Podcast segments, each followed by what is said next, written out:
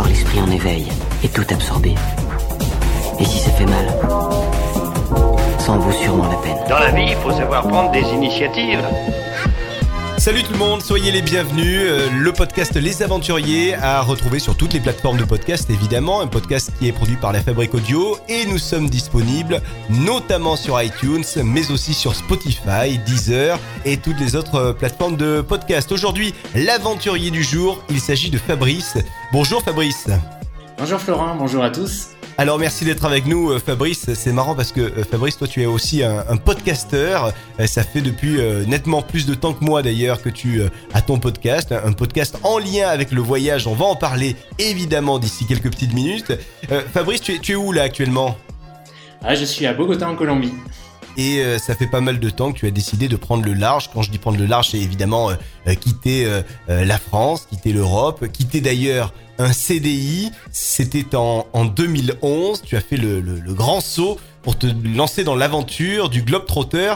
Et tu vas nous raconter ça d'ici quelques petites secondes dans ce, podcast. Alors, pour commencer, qu'est-ce que tu fais là actuellement du côté de, Bogota, en Colombie?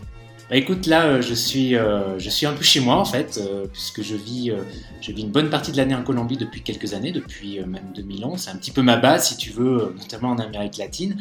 Et là, ben, je suis posé, en- je suis posé à Bogota depuis décembre, et bah, je découvre un petit peu la vie que je connaissais pas. Et puis, bah, je, voilà, je, blogue en fait, je, je bosse entre guillemets. Je bosse sur mon blog, entre autres. Euh, voilà, je fais pas mal, pas mal de choses. On en reparlera sûrement euh, au cours du podcast. Alors Fabrice, euh, je le disais tout à l'heure en préambule, en 2011, tu décides donc de quitter une vie que je dirais traditionnelle avec des gros guillemets en France. Tu avais à l'époque un CDI, tu bossais dans quoi à l'époque en CDI Alors, euh, à l'époque, euh, à l'époque, j'étais à Paris, enfin en région parisienne plutôt depuis euh, quelques années. Et à l'époque, je faisais une toute autre activité. J'étais documentaliste. Oui. Euh, donc, je travaillais pour l'université, dans une université en fait, comme documentaliste, euh, documentaliste bibliothécaire en fait. Euh, voilà. Et qu'est-ce qui t'a amené euh, à un moment donné à te dire, euh, à l'âge de 34 ans, il me semble que tu avais à l'époque, euh, à te dire, voilà, j'ai envie d'une autre vie, j'ai envie de partir sur autre chose et de tenter l'aventure à travers le monde, autour du monde? Bah, alors en fait c'était ça a été une évolution parce que je pense pas que tu vois un beau matin tu te réveilles en te disant tiens j'ai envie de tout quitter etc je vais faire ça etc tu vois en général c'est rare hein. C'est souvent le- un long cheminement en fait Euh, c'est un processus euh, voilà un petit peu interne de remise en question tu vois et moi ça faisait quelques quelques années en fait où euh, où disons je me suis jamais vraiment senti à ma place euh, professionnellement tu vois je Mhm. me suis toujours dit, alors bien sûr, je gagnais ma vie. Enfin, je gagnais ma vie dans une activité, voilà, qui était quand même un domaine professionnel qui était quand même assez cool et où il y avait aussi des, des avantages. euh, il y avait des bons côtés, mais je me, je me suis, je m'étais, enfin, je me suis jamais senti à ma place. Tu vois, je me suis toujours dit, voilà, euh, euh, non, il- je, je sais que il y a une activité dans laquelle, dans laquelle je pourrais vraiment m'épanouir, tu vois, dans laquelle je me sentirais vraiment bien, enfin, où j'aurais vraiment, j'aurais vraiment pas l'impression de, de perdre mon temps, tu vois. Quelque Hmm. chose, voilà, qui me. Et, euh, et voilà, et pendant des années, si tu veux, j'ai un peu alterné euh, plutôt des, des CDD et puis des longs voyages. Parfois, je partais 3-4 mois en Asie, etc. Voilà, euh, et puis je revenais pour retrouver du boulot, etc.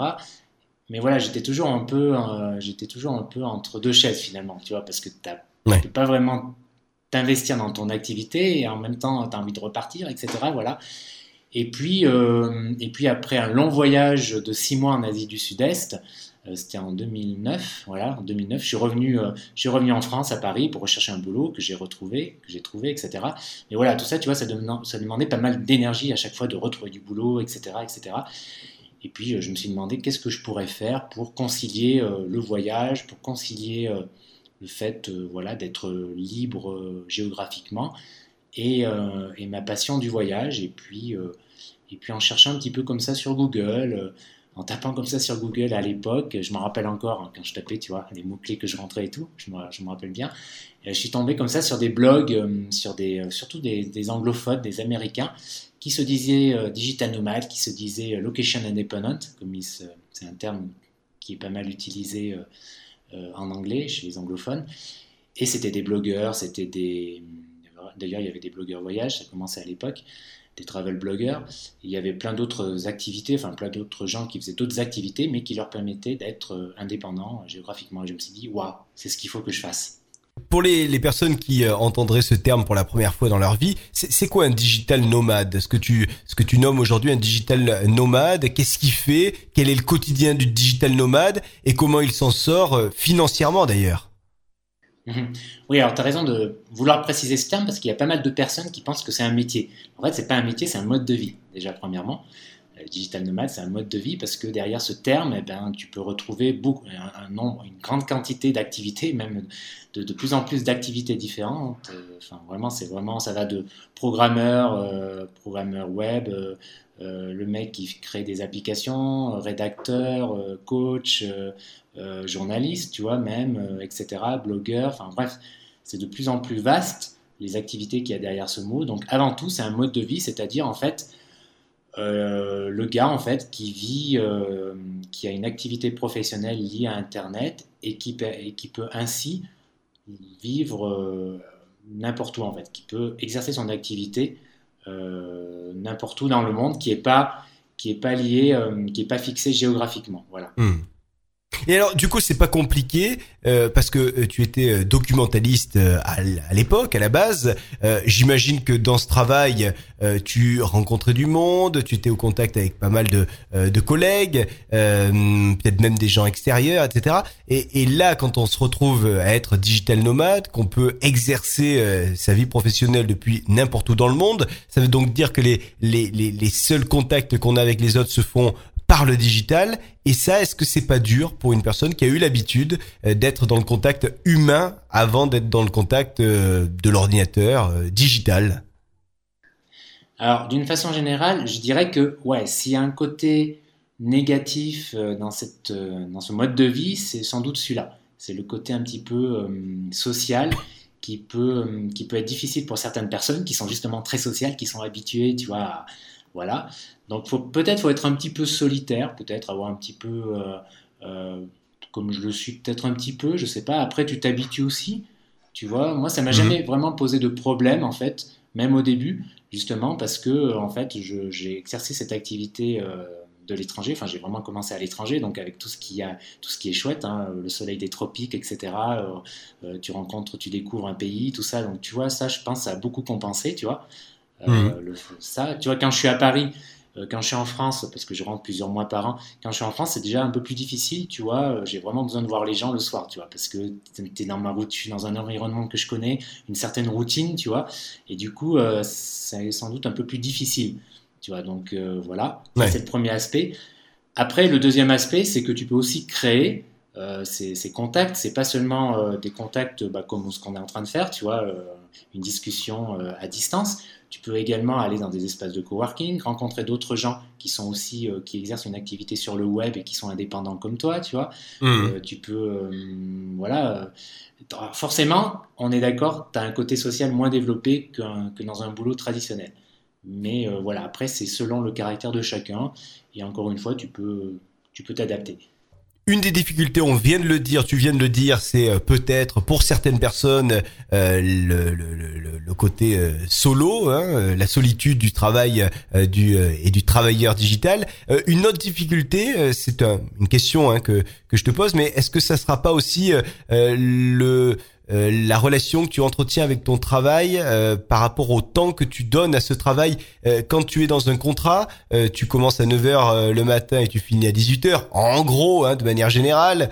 là, finalement, est-ce que t'es pas tenté en travaillant à la maison? C'est valable aussi pour celles et ceux qui travaillent, qui font du télétravail, hein, pas seulement pour le digital worker, mais est-ce que c'est pas compliqué d'arriver à, segmenter ces heures de travail?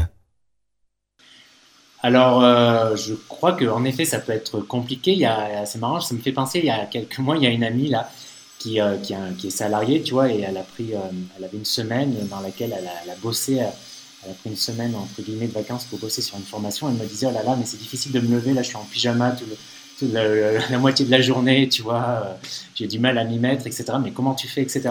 Et en fait, je pense, c'est, ce questionnement, c'est légitime, ça, c'est clair, je l'entends.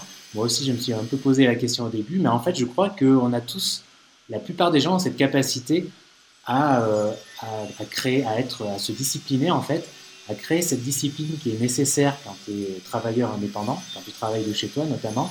Donc, en fait, tu n'as pas le choix quelque part. Je veux dire, si simplement si tu veux réussir dans ton domaine, t'as pas le choix. Il faut, euh, il faut être discipliné, il faut te lever à, voilà, avoir une rigueur, avoir une, euh, voilà, un mode de vie, euh, tu vois, mettre en place des choses qui te permettent de te lever à 7 heures du matin et à 8 heures, hop, c'est parti, voilà, tu vois, tu fais des plages horaires, hop, c'est parti, tu es discipliné. T'as pas le choix en fait.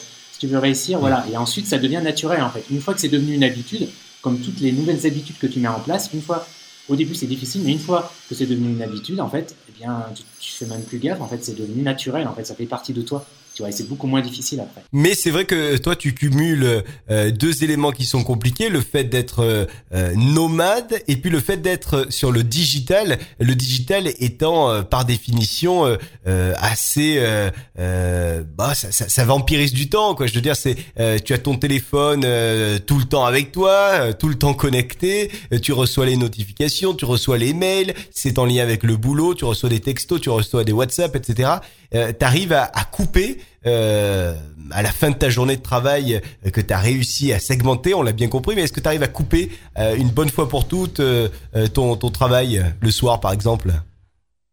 Alors justement pour, pour, la journée en fait je coupe les notifications tu vois en fait carrément. Je fais des ah plages où bien bien je, vu. je coupe les notifications.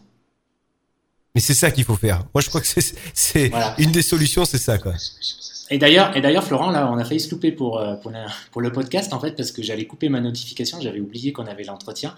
Oui. Et j'allais couper la notification. Donc, tu n'aurais pas pu me joindre pendant deux heures. D'accord. Bon, alors donc on, on, a compris que tu avais euh, donc ce, euh, depuis 2011 que tu étais rentré dans ce nouveau rythme de digital nomade. Euh, toi, tu as choisi d'être un digital nomade, euh, blogueur. En gros, euh, Fabrice, toi, tu as commencé avec un, un blog. ça a été la première idée qui, qui t'est venue et est-ce que tu as lancé en premier? Ou est-ce que tu es parti sur d'autres d'autres aspects au début et puis ensuite tu es arrivé vers le blog? Comment, ça s'est, quelles ont été les étapes? Non, en fait, ça a été, euh, j'ai créé mon blog euh, Instinct Voyageur euh, dès le début, en fait, en 2010. Euh, je me suis auto-formé, euh, je travaillais en même temps, alors des fois je rentrais le soir après une heure et demie de transport à la région parisienne, c'est sympa. Et euh, donc je me mettais le soir, voilà, jusqu'à une heure du matin à bosser, tu vois, à apprendre en fait. À, ouais. Je me suis auto-formé dans, dans, plein de domaines, le SEO, le blogging, etc., etc. Et même les week-ends, je, voilà, pendant six mois, jusqu'à ce que je quitte mon boulot et que je fasse ça à, à temps plein, je me suis formé là-dedans, j'ai créé mon blog et voilà, j'ai fait ça dès le début et ça reste ma principale encore ma principale activité encore. Je me suis, moi, là, je fais d'autres choses à côté. J'ai d'autres euh, canaux de diffusion, etc., dont, un podcast dont on parlait. J'ai une chaîne YouTube aussi que j'essaye de développer, etc. Mais ça reste, mon blog Instant Voyageur reste ma principale, euh, mon, principal, mon, principal média, en fait. Et, euh, et voilà. Euh, j'ai toujours aimé, en fait, bloguer, écrire, tu vois. En fait, comme je disais euh, comme je le disais au début de l'entretien, tu vois, je suis pas, je me suis pas levé un matin en me disant euh, je vais être blogueur, euh, je vais lancer un mmh. blog. En fait, j'avais, j'ai déjà eu des petits blogs avant en fait, parce que notamment j'ai été, euh, j'ai fait un VI au Nigeria en 2005-2006. J'étais, mmh. je travaillais au Centre culturel français à Lagos. C'était une expérience forte, tu vois. Et à l'époque, j'avais créé déjà un petit blog sur Overblog, tu vois, où je racontais un peu ma vie d'expat. Tu vois, j'aimais déjà partager, tu vois, ce que je vivais, voilà, raconter ma vie au Nigeria tu vois, c'est un. Je pense que dans beaucoup de choses, tu vois, enfin, quand on fait un choix, dans un choix de vie, euh, quel qu'il soit, hein, que, ça, que, que, arrêter une relation amoureuse, enfin, tu vois, un truc professionnel, etc. C'est rarement, c'est rarement une décision comme ça qui arrive, tu vois. C'est un cheminement, c'est un processus. Et moi, ça a mmh. été le cas. Euh, je suis pas né, je suis pas devenu blogueur du jour au lendemain, tu vois. Il y avait, je pratiquais déjà à un niveau plus personnel. C'est juste que là, euh, j'ai décidé de le professionnaliser et de le faire à plus grande échelle. Comment aujourd'hui euh, on peut arriver euh, à vivre partiellement ou totalement euh, d'un blog? Et là j'entends euh, le côté financier. Est-ce que c'est possible de vivre d'un blog? Oui, bien sûr, c'est possible puisque j'ai envie depuis, euh, depuis 2011. Alors, alors c'est devenu plus difficile maintenant, clairement. Euh, La personne qui se lance maintenant, clairement, c'est devenu plus difficile simplement parce qu'il y a plus de concurrence, il y a, c'est plus difficile euh, de se faire sa place, d'être visible sur Google, sur les médias sociaux, etc. Tout est devenu beaucoup plus compliqué. Non seulement plus concurrentiel, mais beaucoup plus compliqué. Tu vois, à l'époque, juste un exemple, quand j'ai lancé mon blog en 2010, tu vois, Facebook, euh, avais, tu crées ta page, tu vois, une page, euh, une Mhm. page quand j'ai créé ma page Instinct Voyageur, je publiais seulement mes posts. Je mettais le lien, un lien, tu vois, vers, euh, vers euh, mon dernier article. Et euh, voilà, c'était à peu près tout ce que tu pouvais faire avec une page Facebook à l'époque.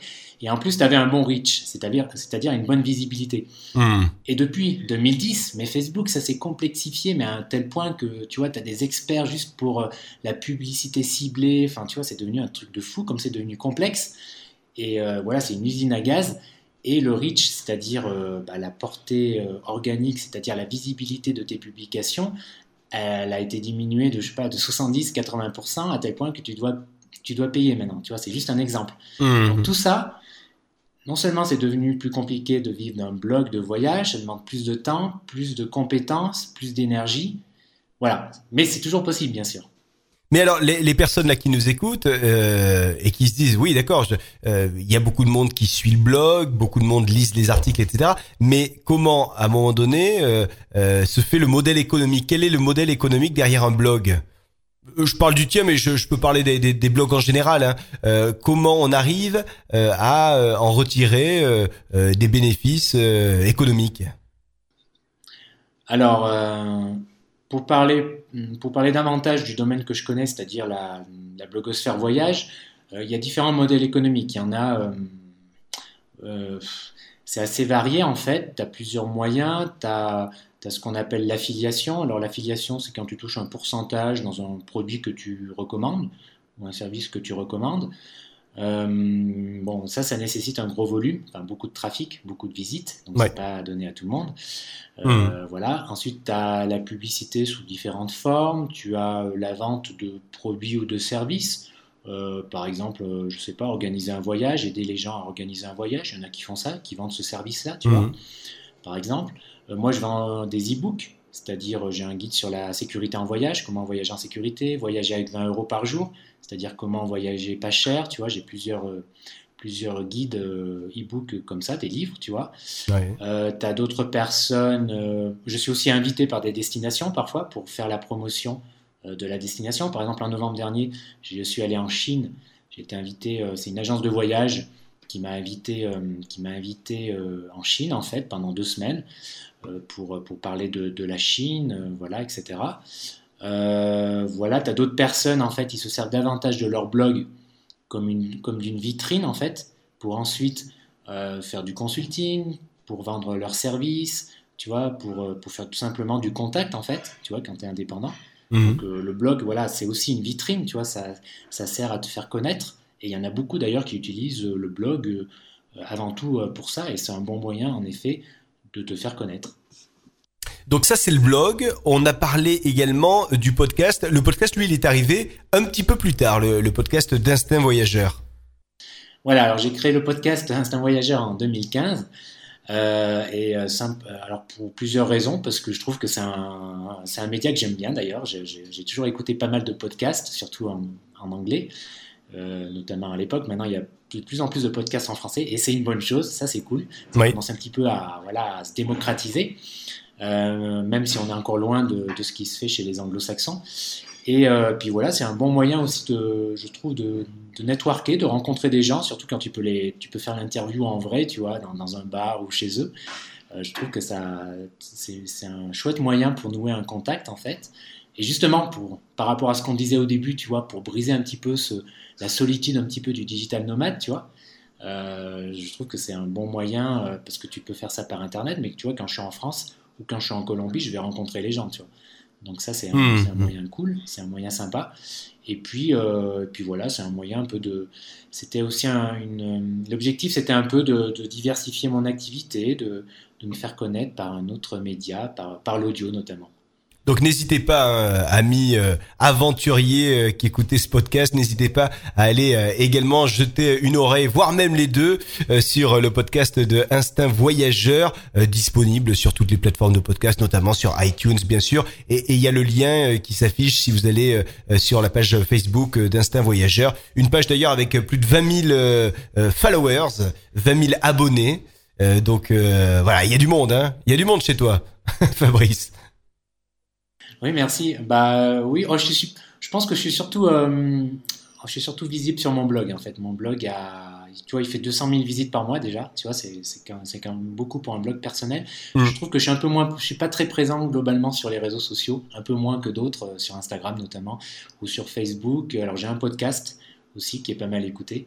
Et ça, c'est chouette. Donc, toutes les deux semaines, voilà, le principe, c'est que toutes les deux semaines, tu as une interview d'un voyageur ou d'un expatrié alors, on parlait euh, de l'audio avec ces podcasts, on parlait du blog de manière générale, il y a notamment des articles, on a parlé un petit peu des, des e-books, donc n'hésitez pas à aller vous les procurer ou en tout cas voir euh, le catalogue euh, des e-books qui existent, ce sont ces, guides voyage proposés. Et puis également, il y a quelques vidéos, il y a beaucoup de vidéos même, qui sont là, qui vous attendent, des vidéos de tes voyages. Oui, sur YouTube, j'ai pas mal en effet de, de, vidéos euh, où je. Enfin, c'est pas mal aussi de vidéos. C'est pas mal des vidéos de conseils en fait. Euh, parfois des tutoriels, euh, voilà, des vidéos assez pratiques autour du voyage et autour de l'expatriation. Oui, alors par exemple dans les dans les thématiques, quel ordinateur portable choisir pour voyager, comment ne pas avoir de problème avec ses bagages, etc., etc. Ce sont des questions pratiques. Voilà, par exemple, comment réduire ses frais bancaires en voyage, ou, euh, et puis pas mal de vidéos évidemment sur la Colombie et sur l'Amérique latine que je connais bien depuis quelques années. Est-ce que quand on est euh, euh, un nomade, un, nomade digital, est-ce que il faut avoir une base quand même, un foyer vers lequel on revient pour se ressourcer régulièrement, ou est-ce que euh, on peut être autour du monde comme ça euh, euh, en, perpétuel voyage? Toi, quel serait ton conseil? Je sais que toi, tu es plutôt basé du côté de Bogota, c'est là ton foyer, c'est là ta base. Mais est-ce que tu penses que ça serait possible de de faire un éternel tour du monde?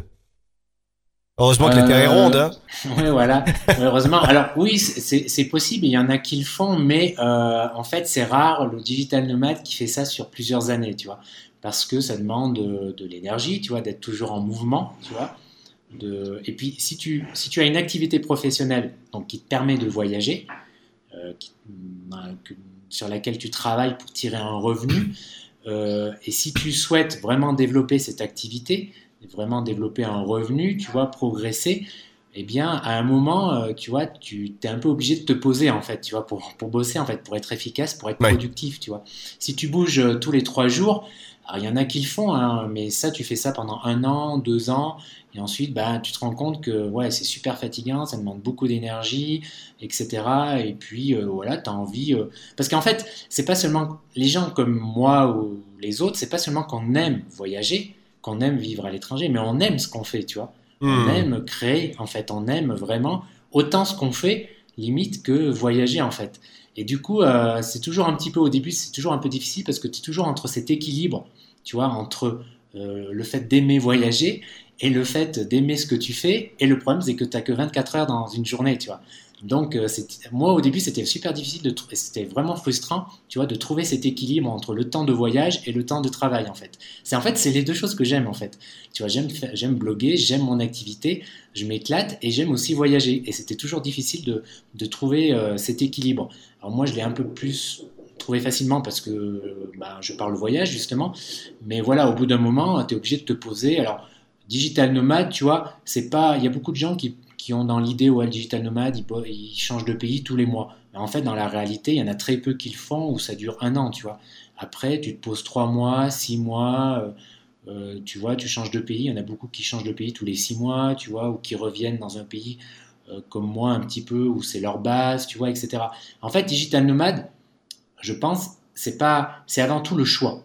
Tu vois, c'est avant tout hmm. la liberté et le choix de pouvoir, même si tu le fais pas forcément dans la réalité, de pouvoir partir quand tu veux, de pouvoir vivre où tu veux. Voilà, de faire ton sac quand tu veux et de pouvoir euh, dématérialiser, délocaliser ton activité. C'est ça avant tout, avoir cette liberté de choix.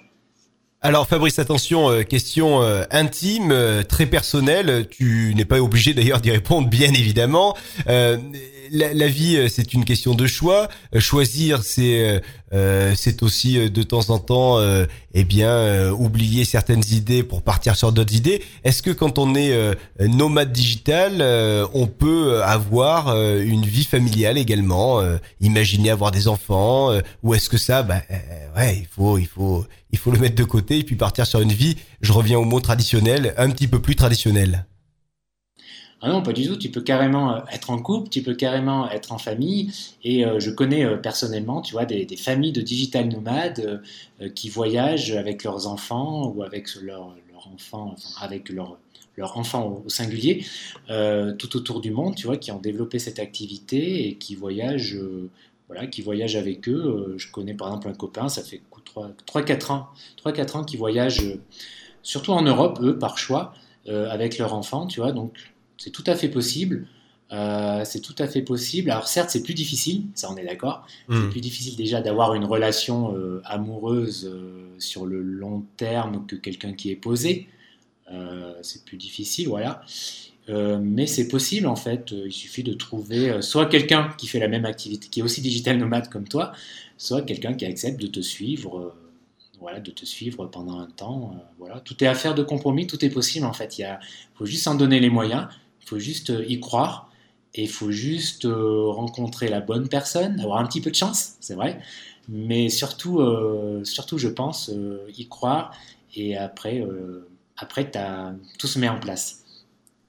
Alors aujourd'hui, on le disait, ta base, elle est plutôt du côté de Bogota, en Colombie.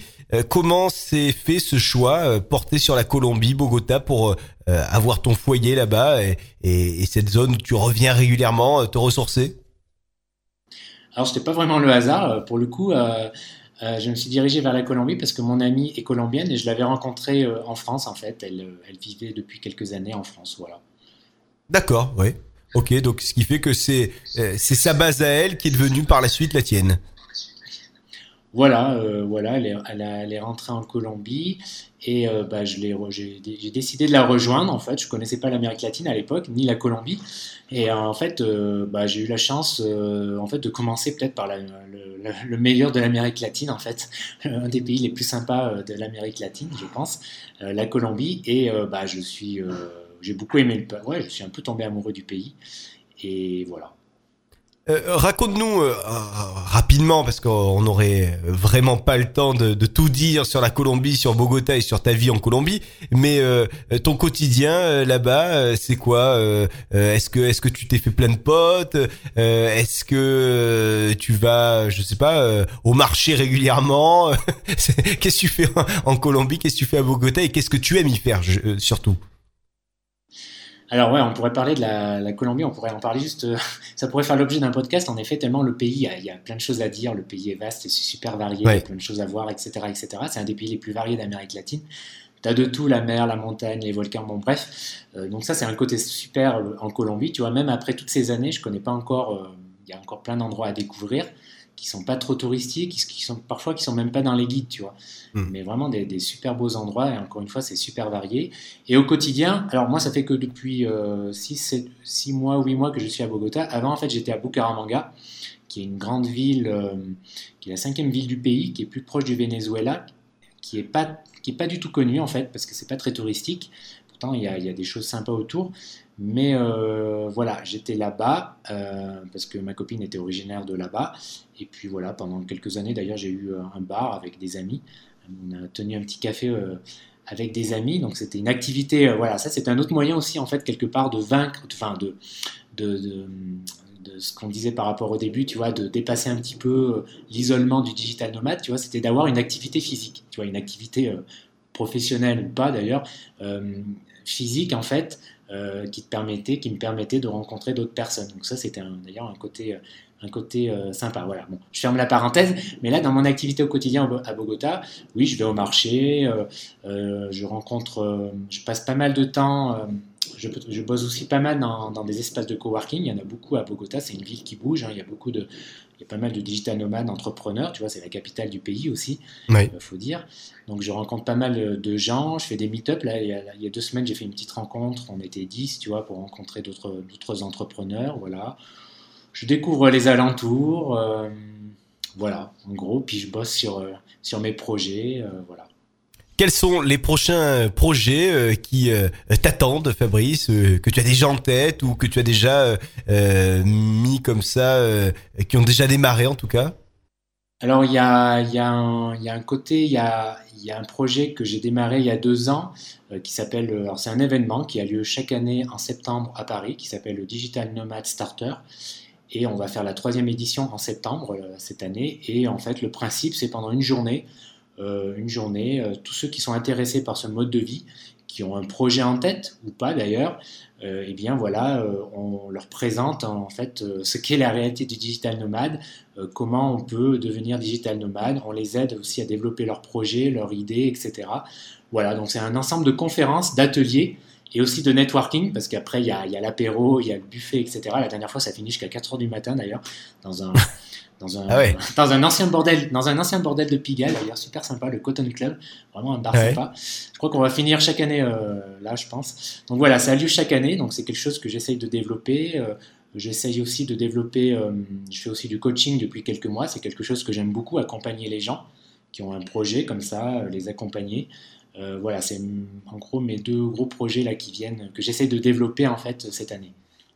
Bon, en tous les cas, n'hésitez pas vous à aller faire un petit tour sur euh, instinct-voyageur.fr. Vous aurez toutes les infos qui concernent Fabrice. Donc les podcasts, on l'a dit, le blog de manière générale avec ses articles, avec ses vidéos, toutes les destinations euh, dans lesquelles, vers lesquelles tu as pu euh, te lancer, euh, vivre un petit peu. Il y, a, y, a, tous tes livres, les e-books sont là, les guides voyage, les conseils. et puis donc pour rentrer en contact avec toi, pour pourquoi pas des, des formations, du coaching, euh, etc. C'est possible. Et puis donc euh, l'événement dont, dont, tu nous parlais en lien avec euh, les digitales ou les digitaux. Du coup, comment on dit les digitaux nomades? Je sais plus moi. Je crois qu'on dit les digitales au pluriel, il me semble. Hein. J'ai jamais les... entendu. Ah, c'est compliqué. J'ai un petit doute là, mais il me semble que on reste sur digital. Voilà. Ou en français, on dit nomades digitaux aussi. Digital nomade, en fait, c'est le terme anglais. Et ouais. en français, c'est plutôt nomade digital. Nomade digital. Ok.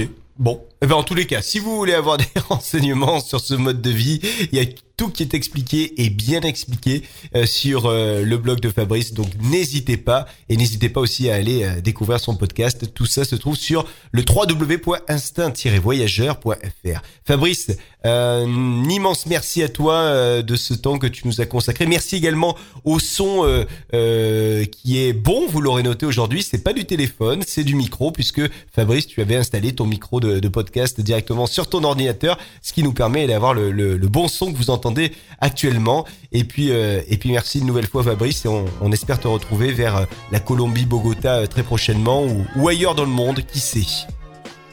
Bah écoute, merci, euh, ouais, merci Florent pour, pour l'interview. Merci, ça m'a d'ailleurs donné l'occasion de découvrir ton podcast. Là, je vais aller de ce pas le découvrir et écouter, ouais. euh, voir, voir les autres interviews parce que je connaissais pas, donc c'était cool. Rien que pour ça d'ailleurs, c'était cool. Donc merci de m'avoir contacté. merci à toi Fabrice, avec un grand grand plaisir. Et puis à très bientôt. Merci, à bientôt.